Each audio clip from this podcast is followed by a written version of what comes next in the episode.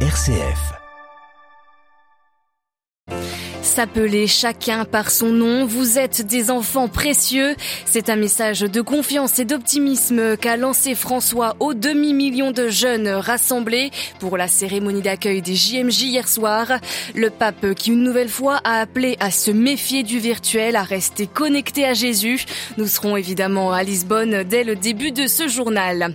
Et nous irons aussi à Fatima où François se rend demain pour prier pour la fin des conflits avec l'écrivain et l'historien Bernard Balahin, nous reviendrons sur le message de paix de Notre-Dame de Fatima.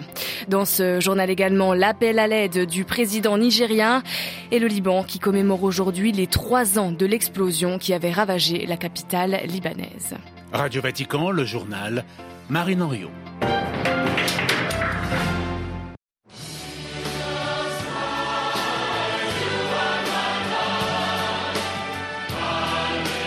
Bonjour, c'était donc la liesse à Lisbonne. Ils étaient plus de 500 000 hier soir pour accueillir François. Au son des chants, des danses et des prières, le parc Édouard VII s'est transformé en véritable fête. François a fendu la foule et les drapeaux en papa mobile pour livrer un message à cette jeunesse du monde entier. On l'écoute.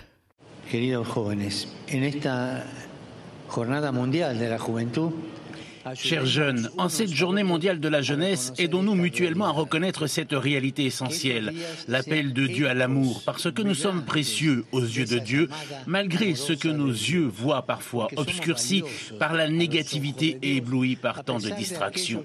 Que ce soit des journées où ton nom est prononcé en plusieurs langues par des frères et sœurs venus de nombreux pays, et je vois beaucoup de drapeaux, qu'ils prononcent ton nom avec amitié, qu'ils résonnent comme une nouvelle unique dans l'histoire, parce que le battement de cœur de Dieu est unique pour toi. Que ces jours soient ceux où nous fixons dans nos cœurs que nous sommes aimés tels que nous sommes et non pas tels que nous voudrions être. C'est le point de départ des GMJ, mais c'est surtout le point de départ de la vie. Voilà, s'aimer tel que nous sommes, euh, François, hier soir, euh, lors de la cérémonie d'accueil des JMJ. C'était le premier grand rendez-vous du pape avec les jeunes de ces JMJ Lisboètes. Et l'enthousiasme des jeunes sous le soleil de Lisbonne est débordant, comme nous le raconte notre envoyé spécial, Françoise Niamien. Une première rencontre très chaleureuse au cours de laquelle le souverain pontife, dans son premier message aux jeunes, s'est focalisé sur l'amour de Dieu. Car, avant toute chose, nous sommes appelés. Appelés parce qu'aimés. François a encore recommandé aux jeunes de faire de ces journées des échos vibrants de l'appel à l'amour de Dieu. Pour Charles, jeune Français venu de Lyon, ces paroles du pape sont une invitation à être des missionnaires de l'amour. Comme dit le pape, tout d'abord on doit prendre cet amour pour nous, ce qu'on est vraiment aimé de Dieu. On est vraiment missionnaires et c'est nous qui devons euh, bah, relayer cet amour et le partager le plus possible avec tous les gens qu'on peut voir euh, qui sont dans la difficulté. Invitons les jeunes durant ces journées à fixer en leur cœur le fait que nous sommes aimés tels que nous sommes. François les a exhortés à ne pas avoir peur d'aimer. Un message que fait sien l'ivoirienne Ketoura Messon. N'ayez pas peur d'aimer. Aujourd'hui, on a peur parce qu'on a peur d'être déçu. Même si c'est douloureux, il faut toujours regarder la croix, prendre courage. Venu de la République dominicaine, Ospado Conception s'est réjoui du message du pape. On est tous ici, tu vois, de différents pays, cultures, là. Ça, c'est l'amour. Ça nous appelle à vraiment vivre. Concluant son discours, le pape a invité toute la jeunesse à imiter le cœur de la Vierge Marie et à rester connecté à Jésus, à son amour et à sa joie. Voilà, depuis le parc Édouard VII de Lisbonne, un reportage de Françoise Niamien. La suite de la journée pour François, dans ce programme, il prendra d'ici quelques minutes la direction du jardin Vasco de Gama pour confesser des jeunes lors d'une cérémonie pénitentielle. Et puis il rencontrera des membres d'associations d'aide aux plus démunis. Et enfin, point fort de cette journée, le chemin de croix à 19h heure de Rome. À suivre en direct évidemment sur notre site internet www www.vaticannews.va.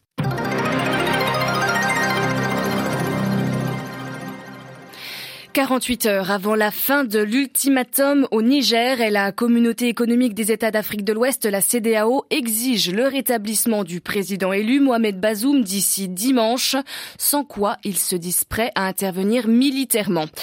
Détenu depuis le 26 juillet par la junte militaire nigérienne, le président a pris la parole hier soir pour la première fois depuis le début de la crise, Alexandra Sirgan. Oui, une prise de parole qui s'apparente à un appel à l'aide. Mohamed Bazoum explique être par les putschistes et en cas de réussite de leur coup d'État, il prédit, je cite, des conséquences dévastatrices pour la région.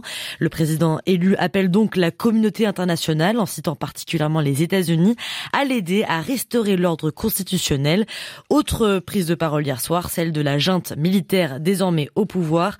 Dans un communiqué lu à la télévision, le Conseil national pour la sauvegarde du parti promet une riposte immédiate à toute agression de la part de la CDAO le CNSP a également dénoncé plusieurs accords militaires avec la France. L'ancienne puissance coloniale compte encore 1500 soldats déployés au Niger dans le cadre de la lutte contre le terrorisme. Et puis dernière décision prise par les putschistes, les ambassadeurs de quatre pays ont été retirés, la France et les États-Unis donc, mais aussi le Togo et le Nigeria, dont le président Bola Tinubu est à la tête de la CDAO. Oui, c'est justement au Nigeria que sont réunis depuis trois jours les chefs d'état-major d'Afrique de l'Ouest. Parmi eux le Sénégal qui se dit prêt à intervenir militairement si l'ultimatum n'est pas respecté. L'Afrique du Sud demande la reprise des exportations de céréales via la mer Noire. Avec l'Égypte et le Sénégal, l'Afrique du Sud tente de mener une médiation avec Moscou sur la guerre en Ukraine. Allant dans le sens de Vladimir Poutine, il demande le déblocage des exportations de céréales et d'engrais russes. En juillet, Moscou avait annoncé rompre l'accord permettant l'exportation de graines via la mer Noire malgré la guerre, estimant que les produits russes ne pouvaient pas profiter de cet accord. Les pays baltes veulent se débrancher de la Russie littéralement. Jusqu'à aujourd'hui, l'Estonie, la Lituanie et la Lettonie s'alimentent avec le système électrique russe et cela constitue une menace pour la sécurité énergétique, estiment les pays baltes. D'ici février 2025, ils annoncent totalement se connecter au système électrique européen. C'était il y a trois ans, jour pour jour, euh, Beyrouth était secouée par la troisième plus puissante explosion de l'histoire de l'humanité. L'explosion de centaines de tonnes de nitrate d'ammonium stockés dans un hangar du port avait fait 220 morts, près de 7000 blessés et détruit une partie de la capitale. Et malgré quelques avancées, beaucoup reste à faire sur les plans de la reconstruction et de l'enquête. À Beyrouth, Paul Ralifé. Les façades des maisons traditionnelles fraîchement ravalées, les bâtiments rénovés, les devantures illuminées ont remplacé les montagnes de gravats et les murs éventrés à Jemmaïze et Marem Khaïl. La reconstruction partielle de ces quartiers les plus touchés par la déflagration est le fruit d'initiatives privées et d'aides fournies par les organisations internationales et les ONG. L'État s'est contenté de verser quelques maigres aides et seuls 15% des indemnités d'assurance ont été payées aux sinistrés sous prétexte que l'origine de l'explosion n'est pas encore connue. Si l'acte terroriste est retenu, une grande partie des polices d'assurance seraient de facto exclues. Au port de Beyrouth, la reconstruction n'a pas encore vraiment commencé. Le ministre des Travaux publics a présenté en avril un plan ambitieux pour reconstruire le port dans un esprit de complémentarité avec les principaux ports arabes pour les 30 prochaines années. Mais avant d'en arriver là, il faut d'abord terminer les cahiers des charges, puis trouver les investisseurs intéressés. Tout cela passe par des réformes structurelles. Or, le blocage des institutions et le marasme politique n'offrent pas un climat propice pour l'adoption de ces réformes exigées par la communauté internationale. Paul Khalife, Beyrouth, RFI pour Radio Vatican. Je plaide non coupable. Donald Trump, le milliardaire américain, ancien président inculpé pour complot contre les États-Unis, rejette les accusations. L'audience n'a duré que quelques minutes hier devant un tribunal de Washington. Donald Trump se dit persécuté après avoir entendu la juge fédérale détailler les charges. Un rapport de 45 pages sur comment l'ancien président a tenté de saper les fondements de la démocratie américaine en voulant altérer le processus de comptabilisation des votes. À ce jour, Donald Trump dit toujours que la présidentielle lui a été volée.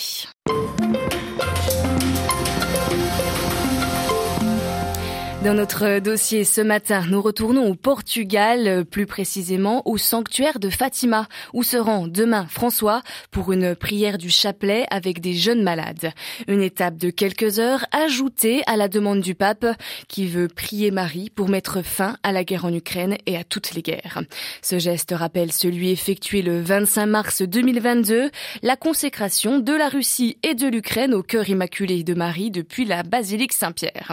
Le message de Fatima est particulièrement lié à la paix dans le monde.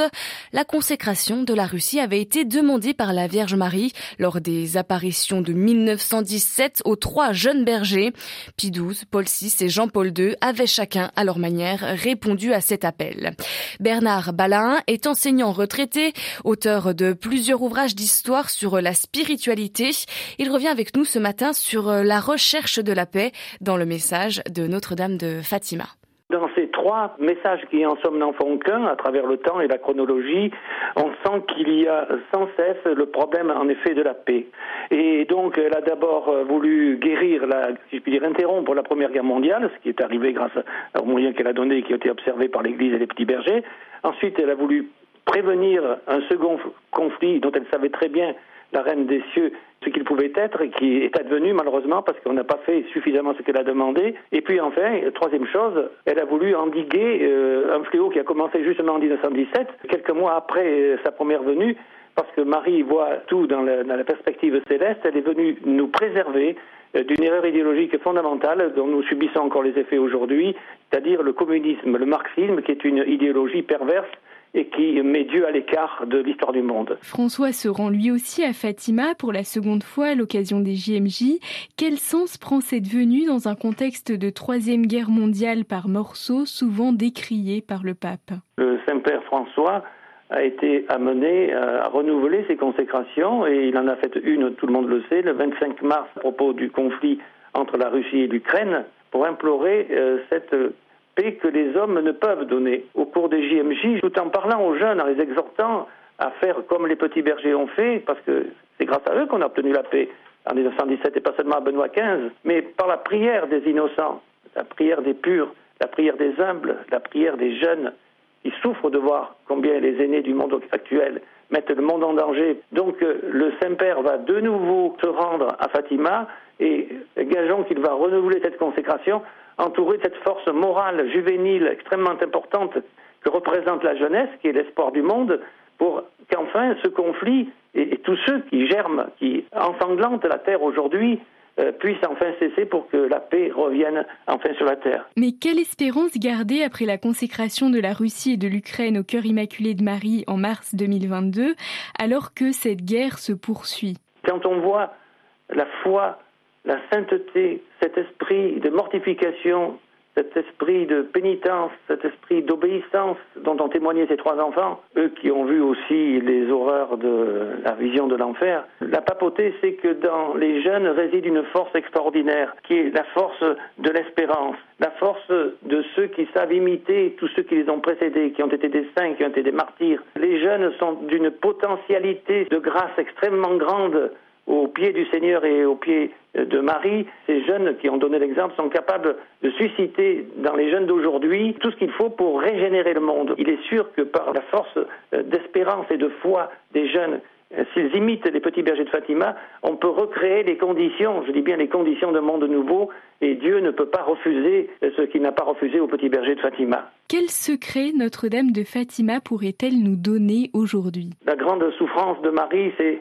la crainte de voir les âmes aller en enfer. Il faut avoir le courage de le dire. Et donc, euh, il ne faut pas vivre uniquement avec cette perspective, bien entendu, mais il faut songer que le Seigneur, que Dieu le Père, l'Esprit Saint nous ont donné une maman, une mère qui s'est déplacée, qui se déplace encore, même si toutes les apparitions ne sont pas reconnues, mais pour dire aux hommes, attention, ne franchissez pas la ligne rouge. Eh je crois que s'il y a un vœu à formuler, c'est que les hommes, enfin, cessent de se regarder eux-mêmes et qu'ils élèvent le ciel en regardant celle qui les aime et qui est leur mère, proclamait-elle par le Concile Vatican II, c'est Marie, Notre-Dame, la très sainte Vierge Marie. Voilà Bernard Balin, auteur du livre Les grandes heures de Fatima. Il était interrogé par Adélaïde Patrignani et cet entretien est à retrouver dès maintenant en intégralité sur notre site internet.